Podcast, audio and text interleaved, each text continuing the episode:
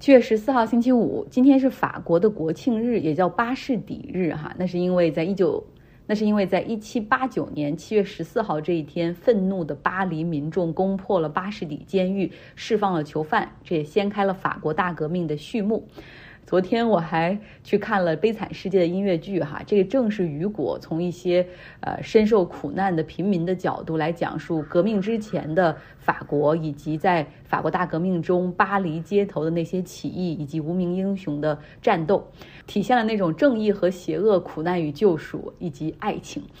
这可能是所有音乐剧中我最熟悉的一部，因为我看过原著，然后看过改编的电影。那时候是上海译制片厂的那个让啊让，我记得很清楚，那人的声音非常好。然后又看过像休·杰克曼、安妮·海瑟薇那个版本的音乐剧电影。然后甚至有几个片段，我还会经常反复的自己没事儿会唱一唱，比如说 One Day More。然后呢，在现场看还是会觉得被那种一气呵成的畅快、舞台的设置与转换、演员的唱功表演所惊叹。然后另外剧中其实还有几个小孩子单独的独角戏、独唱的片段，然后会觉得好厉害，他们五六岁的小孩完全可以不怯场，在那样的舞台上跟成年人的演员表演，然后甚至去歌唱哈。所以有一些东西。只有在剧场里，你才会感受到。像我之前因为订了那个迪士尼的那个电视平台，上面有汉密尔顿那个音乐剧的高清 4K 录制的，嗯，还有他们的那个主创。Lin Manuel Miranda，他主演的一场哈，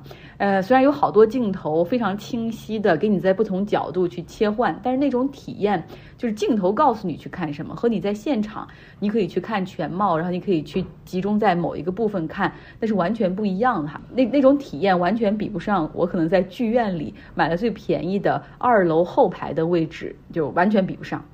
其实你在剧场里的时候，你就和演员，然后你和音乐家们在同一个维度里，你也就成了演出的一部分。OK OK，跑题了哈。说回到法国国庆日和美国有一个很大的差别，这不是我说的哈，是我一个美国同事，因为他这两年在法国生活，然后最近回来，经常会给我们讲一些。美国和法国之间的区别，他总结说，法国的国庆日其实更强调军事哈，其实更多的是这个国家这秀军事 muscle 的，或者是去强调那种民族凝聚力的时刻。然后美国的这个 July Fourth，它的国庆日，其实大家就更像一个合家欢，然后 barbecue 派对，不同城市会有一些游行，但只是游行哈，可能有些人带着自己的狗，然后可能是。各种商户，他们出来这种非常 happy 的 family driven 的 parade。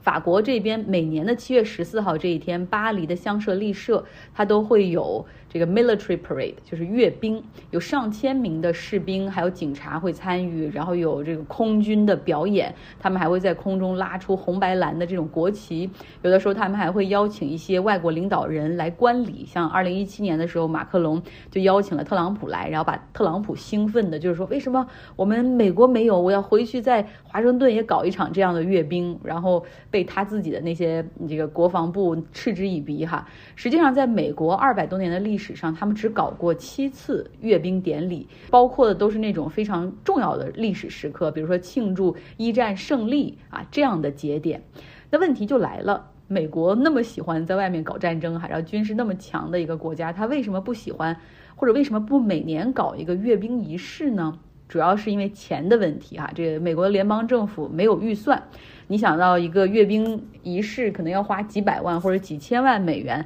来调动人力物力，然后你可能还有这 logistic 的问题，提前几天要把他们弄到华盛顿 D.C.，哎，反正就很麻烦。想一想，然后美国可能同时也觉得自己没有必要再向外界展示自己的军事实力了，或者也不需要让百姓去强烈的感受到他们已经是世界军事超级强国，因为这个东西就明摆着呢，对吧？你看看他对外进行的那些战争，还有他在海外的军事基地等等。那还有一个原因就是，美国实际上有相当一部分民众是很反战的。如果这个时候政府在搞一个 military parade，或者经常性的搞这些军事的阅兵的话，会招致更多的反感。好，今天呢，美国的演员工会哈，一个代表着十七万演员的大工会正式宣布工资谈判破裂，像和迪士尼啊、索尼这样的片场。正式谈崩了哈，他们将开始罢工。那别忘了，编剧们的罢工已经进行了两个多月哈。那这个所谓的罢工，就意味着好莱坞的一切可能就停摆了哈。像小到这种每天的夜间脱口秀节目，像 Stephen Colbert Show 这种都停了好长时间了，什么周六夜现场都暂时没有了哈。然后另外像美剧、电影的拍摄也都停了。那对于一些那种 live on check by check 这种就是靠一个戏一个戏去接单赚钱的这些演员以及一些其他工种来说呢，真的是一个比较难熬的阶段。我们知道，在纽约还有洛杉矶这两大城市有很多演员嘛，然后有很多这个相关影视行业的这些工作人员，有好多人不得不在没有戏的时候去餐饮业去做 waitress waiter。你看，好多知名的演员，其实他都在像那个《老友记》里面的那个 Rachel Jennifer Aniston，她也是都在拍《老友记》之前，也经常是要去餐厅里去干活的哈。进入演艺这个行业，真的很多人是因为喜欢和热爱哈，在支持着他们这。这个事业，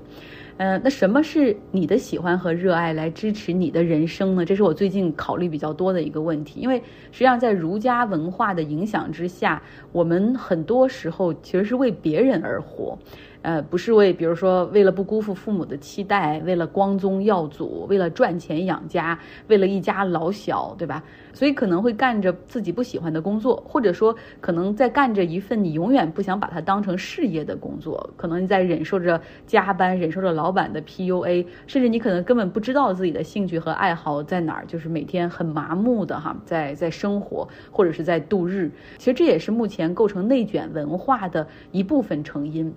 所以，我真的很希望我自己也包括我自己在内哈，就更好的去认识自己，发现自己，找到自己的 passion 那种热情和爱。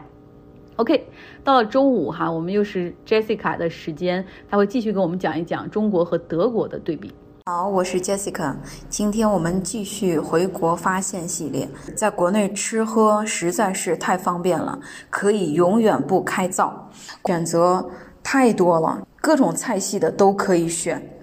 价格也和自己做饭差不多，根本让我想不起来做饭这件事情。做饭需要置办油盐酱醋、锅碗瓢盆，还得买菜、洗菜、做饭、切菜、洗碗、洗锅等一系列繁琐的工作。在德国必须每天做饭，如果想要吃得好，那可以顿顿做饭。啊，在国内吃了几次外卖，也都是有时候去店里面吃，做饭速度是特别快。朋友告诉我说，这大部分都是预制菜。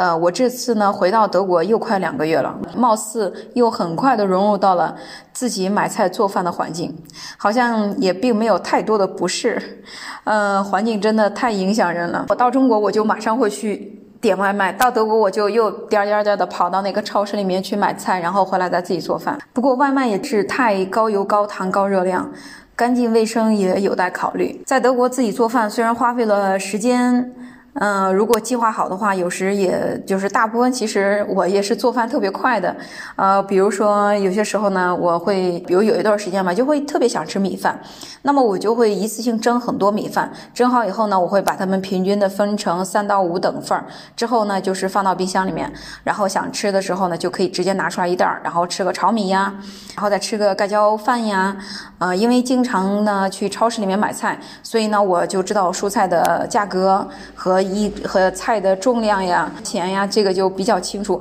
然后还有食物之间的营养搭配，呃，以及放什么调料会出来什么样的味道。因为呢，很多时候并不能在这边买到所有在国内经常用到的做饭的调料。那么在德国到底是啊哪种调料做出来的饭会比较自己比较喜欢，或者说邀请朋友来家里面吃饭的时候，知道哪种？呃，调料呢比较适合我们亚洲人的这个口味，因为其实，在德国就是它的那个呃做饭那个料啊太多了啊，有些时候呢就容易啊买到一些真的是黑暗料理的一些材料。如果我在想呢，如果我在国我在德国的话，就是就得知道这么多的技能，要不然的话自己做出来的饭可能到最后自己也不想吃。国内我能学到，我可我想我可能更多的就是那么那一个月的时间，我可能大部分都在点外卖呀，几号有优惠券呀，然后去拼个单。单呀。然后我记得我买奶茶哈，我买完一杯，然后他说还差七块钱，然后可以配送。然后呢，我就又返回那个菜单，然后继续再找一杯。这样的话就是啊，我我点完我点了两杯了，然后它下面又会提示我说，如果你再点五块钱的话，可以再用十块钱的券。然后我又再回去，就是又看哪一个就是接近这个五块钱。当然，当然了，是五块钱的饮料是挺少的，所以呢就继续点，以至于有一次我就点了三四杯，一直跟着跟着这个往前走，就变成这个样子。有时候点一个餐真的花费很多时间，就点一杯奶茶就花费好多时间，它会不停的提示，就根本就到不了付款那个环节。我觉得，如果我点了我就那样直接付钱的话，我又觉得哇，这也太浪费了吧！而且你再点一点点，然后就可以用一个更大的优惠券。嗯，不同的环境造就不同的能力吧。因为在国内的话，基本不需要做饭，所以呢，根本也就不需要考虑厨房的电器哪种更好，洗碗机呃怎么样去保养，怎么样去去去洗这个洗碗机。对了，洗碗机也需要隔一段时间清洗一下，饭渣呀什么的就会堵塞，然后它那个清洗的功能就会降低，所以呢也需要就是隔一段时间怎么就是按照它那个说明提示去清洗一下，不需要考虑就是厨房需需要再添一些工具呀、菜篮子的价格都不需要吧。德国的外卖基本上就是，当然当炒米是可以送的，但是如果炒米，比如说二十份二十欧一份炒米的话。嗯，那又觉得不如自己在家里面做。那这边的外卖的话，大部分是以披萨、汉堡、牛排、意大利面这些为主。一般的话，像我居住的这个城市的话，是二十五欧元起。时间的话，一般是一到两个小时内的配送时间。嗯，一就是收到这个披萨以后，很多时候都是凉的。当然了，也有热的时候。呃，也是看他那边接单的多少了。如果他接单，他的单子比较多，而且是那个呃吃饭人多的时候，就会派送时间比较慢一些。说一下不同点吧，在国内的呃 App 上会有那种三十分钟呃限制呀、配送呀什么，就是超时以后可能会派送员会收到一些的提醒或者一些小型的惩罚吧，或者会影响他接下来的派送吧。呃，App 的设置肯定会让一个人在竭尽全力去努力后，如果还是迟到的话，他真的会很崩溃。呃，说我另外一个这次回国的时候见到我的一个见到我的同学，我们是初中同学，呃，就是他们家就是我们隔壁村的，啊，他在北京的一家美容院工作。呃，说一天工作是十个小时，加班时间是不算工资的，因为有提成。下班以后还会开一些总结的会，啊，那他说这些时间上的累呢，嗯，还好。啊，最让他感觉到崩溃和无奈的一瞬间，就是他服务过的客户需要给他进行点评，如果是差评的话，那么他需要找客户去道歉，而且他需要使出浑身解数去讨好顾客，直到客户再次到店里面去消费，并且给他好评以后，这件事情才算结束。当然还会再扣一百块钱，客户的点评。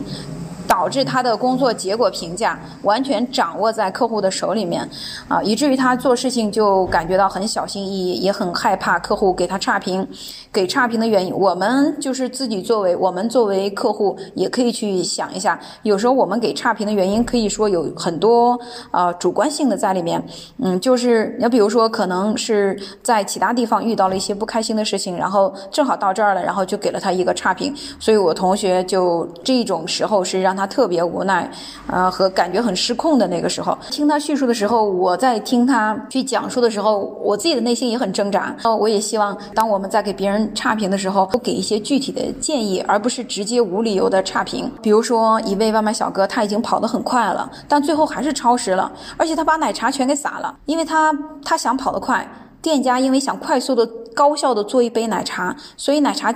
并没有完全的封口封好，跑得越快，晃动幅度越大，撒的越多。这时呢，手机 App 上还在不停的记录和提醒他，您已超时。我想想，那一瞬间他应该是很崩溃的。那么，在德国包裹的邮寄是一种什么样的形式呢？我们在德国也是做电商，在旺季的时候呢，要发很多的包裹，呃，遇到过各种各样的情况。那这些情况还没有办法去吐槽，只能接受。上门取件啊，一个普通包裹的取件费是二点九欧，这是额外的费用。一般是没有时间限制的，比如说我，你比如说你希望他明天过来，就是明天过来，上面不会说明天十点到十二点过来，只能选择一天的时间。那如果说他是啊下午六点的时候过来，那意味着要在家里面等他一天，他才会过来。有些时候你一直在家等他，一直没有来，然后呢就出去外面去超市买了一个菜，然后他来了，那怎么办？就改天配送去，他可以决决定这件事情。但但是但是我呢？就是意味着要再等一天，尤其是大件的时候，比如说买了一张床啊，比如说买了一个沙发，嗯，那这样的话自己根本就搬不动，然后没有他的帮助。以前的时候有同学呃打电话，就是经常是我在家等包裹，真的是在家呃安静的等包裹。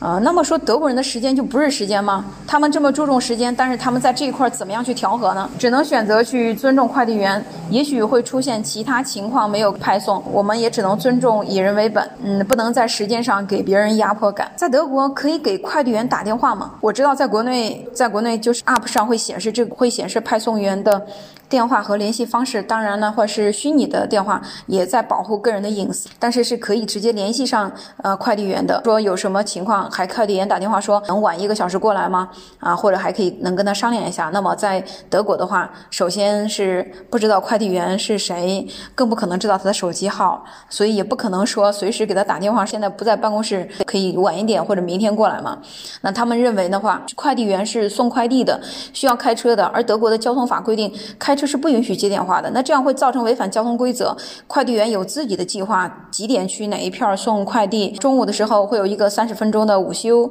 啊，他可以自己支配。他整个这个送快递的过程是不被别人打扰的。他可以计划他今天怎么样去送这个包裹。不仅仅是普通包裹，就是快递，就是付的价钱比较贵的那种 express，也不可也做不到可以随时联系快递员。就是打电话的话，上面只会有一个服务中心的电话，然后就打到服务中心，然后去咨询。一下自己的快递或者包裹啊，他们会进行处理，他们会就是进行备注，统一处理啊。即使停个两三天或一个星期处理也算是正常，那就只能等。再急的包裹也是应安静的等待。打电话给客服也比较慢，有时候一些很多的大公司，它的客服也是真的是无言以对，他会让写邮件去网上，呃，有一个地方可以写 complain，就是写一些抱怨呢，呃，或者写一下，呃，如果说包裹真的丢了，你把那些单号都上传，然后还有证据什么，你给到他。然后呢，他们接下来会给你一次回复。那我上一次的时候就用过这个服务，用过三次了吧？就是有两个包裹都追回来了，但是有另外一个就不知道哪儿去了。我记得有一次我给一个快递公司打电话，是一个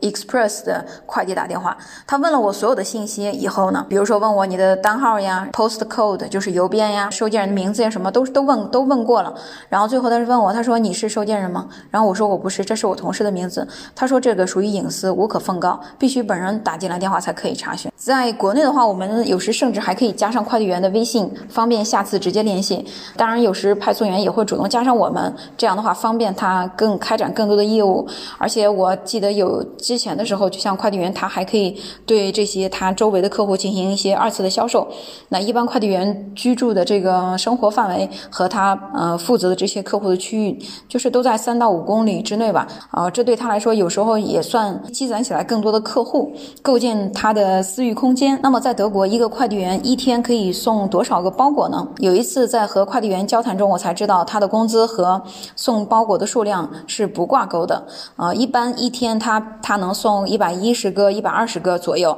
啊，一百二十个有最好的情况就是一百五到一百七十个，但是这种情况特别的少，一个月能送一次两次，这样就已经很多了。比较好的情况是建立在什么呢？就建立在他今天送的包裹百分之六七十、七八十全部都是在一楼的。大家知道，在德国，呃，嗯，虽然没有三十层、二十层、十层的大高楼，但是呢，这边一般是以这个三到五层为主的。这些房子里面都是没有电梯的，大部分是没有电梯的。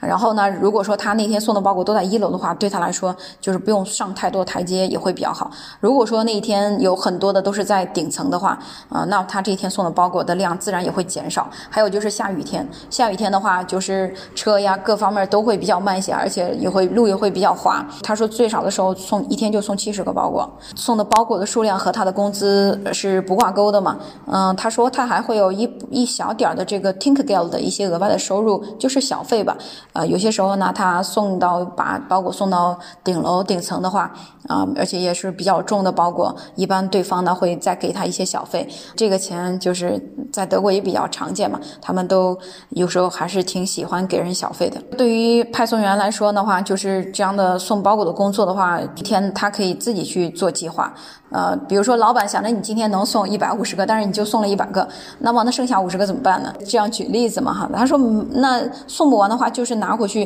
再登记一下，然后等到第二天的时候再送就好了。感谢 Jessica。Jessica 讲了这个快递员在德国的情况，其实跟美国基本情况是一样的哈。呃，像 FedEx。啊，DHL 这样的公司，他们对于快递员的待遇还是非常好的，因为这些公司都认为说，真正让客户体验到公司服务除了快哈还不丢件儿之外，最重要的就是这种最后一公里的这种快递员和用户之间的交流，因为这些快递员他们有自己的就是送的这个区域，经常会和这些邻居啊、社区成为朋朋友，所以他们会对这种最后一一棒的这种投递的快递员有很好的薪资、保险、医疗，然后甚至这。些快递员也都是有工会保护的，不过在美国有一个问题，就是因为这些快递员经常要搬运重物，或者就算。不是很重的东西，但是你想，他们每天可能要要弯身去搬起一个包裹，可能一百次，呃，那十到十五年的时间，其实很多人都会有背部或者是腰部的这种伤病。